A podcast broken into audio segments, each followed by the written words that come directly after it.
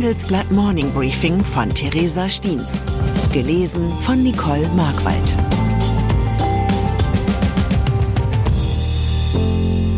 Guten Morgen allerseits. Heute ist Mittwoch, der 8. November. Und das sind unsere Themen. Zweifel am Verbündeten. Die USA misstrauen Israels Militärtaktik. Zweifel am Fortschritt. Brüssel evaluiert Beitrittswünsche. Zweifel an der Zukunft. Berater profitieren von der Krise. Israel. Einen Monat nach dem Terrorangriff der Hamas auf israelische Zivilisten wächst bei Israels wichtigstem Verbündeten die Skepsis am Vorgehen im Gazastreifen. Je länger der Krieg in Gaza dauert, desto offensichtlicher wird, dass die USA, Israel und andere Nahoststaaten unterschiedliche Interessen verfolgen. Eine Diplomatieoffensive von US-Außenminister Anthony Blinken mit dem Ziel einer temporären Feuerpause blieb am Wochenende erfolglos. Am Versprechen, Israel militärisch zu unterstützen, dürfte Joe Biden zwar nicht rütteln. Doch muss der US-Präsident auch innenpolitische Fragen bedenken. Der Rückhalt für eine bedingungslose Unterstützung Israels scheint zu schwinden. Und auch bei der Frage, wie es nach einem möglichen Kriegsende weitergehen könnte, sind die USA und Israel uneins. Israels Premier Benjamin Netanyahu hatte am Montag angedeutet, dass Israel nach dem Krieg die Kontrolle über Gaza behalten wolle. Ein Ziel, das Biden nicht unterstützt, denn eine Zwei-Staaten-Lösung würde so in weite Ferne rücken. EU noch umfasst der Kreis der Europäischen Union 27 Mitgliedstaaten. Doch in Richtung Osten will sich die EU weiter ausdehnen. Vor allem die Ukraine drängt auf einen schnellen Beitritt. Heute will die EU-Kommission ein Zwischenzeugnis zu den von Brüssel angeordneten Reformen in der Ukraine, Moldau und Bosnien vorstellen. Trotz eines durchwachsenen Fazits will die Kommission den Mitgliedsländern empfehlen, die Aufnahme von Beitrittsgesprächen mit der Ukraine zu beschließen. Das erfuhr das Handelsblatt von EU-Diplomaten. Klar ist aber, bevor die Ukraine EU-Mitglied wird, werden noch etliche Jahre vergehen. Solange sich das Land im Krieg befindet, werden die Europäer kaum zu einer Aufnahme bereit sein. Die Republik Moldau ist aus Brüsseler Sicht bei vielen Reformen schon weiter. Die Regierung muss vor allem die De-Oligarchisierung vorantreiben. Schwieriger ist die Situation bei Bosnien-Herzegowina. Das Land sei noch nicht bereit für Beitrittsverhandlungen. So lautet nach Informationen des Handelsblatts die Einschätzung. Ein Hauptproblem ist, dass die von der serbischen Minderheit regierte Republik Srpska die Urteile des bosnischen Verfassungsgerichts nicht anerkennt. Die Spannungen zwischen Sarajevo und Belgrad sowie der serbischen Minderheit in Bosnien nehmen momentan wieder zu. FDP die Zahlen lügen nicht. Für die FDP sind die Aussichten gerade nicht besonders gut.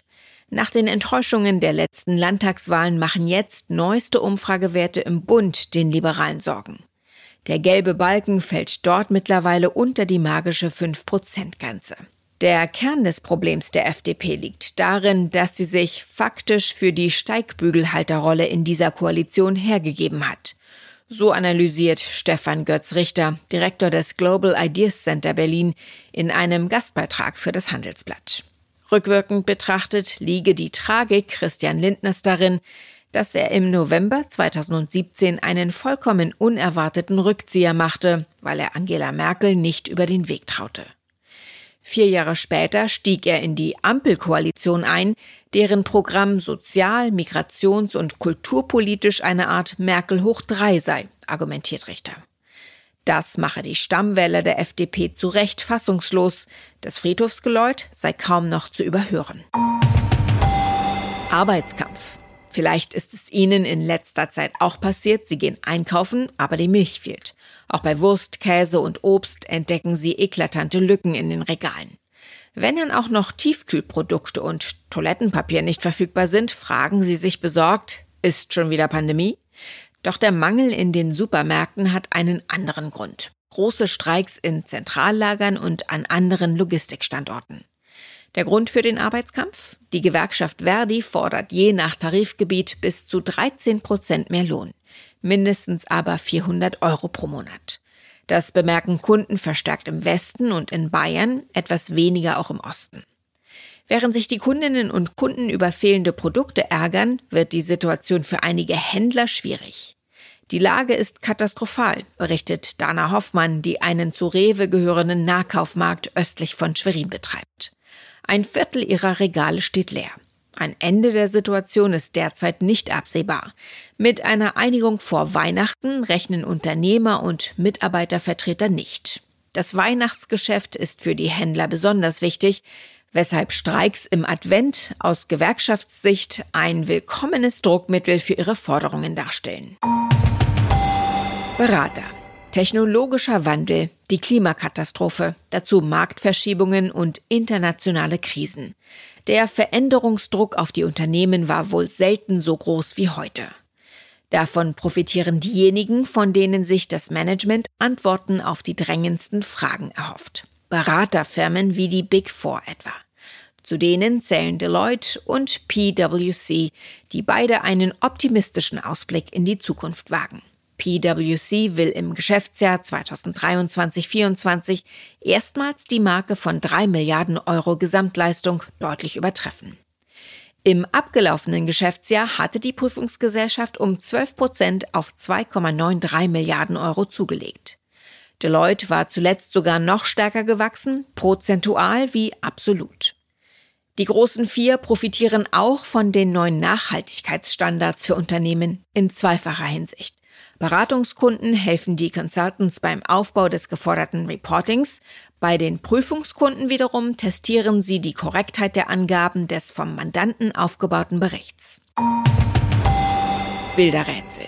Zum Schluss noch ein Blick auf die wenig beachtete Kategorie der fehlerhaften Stadtwerbung.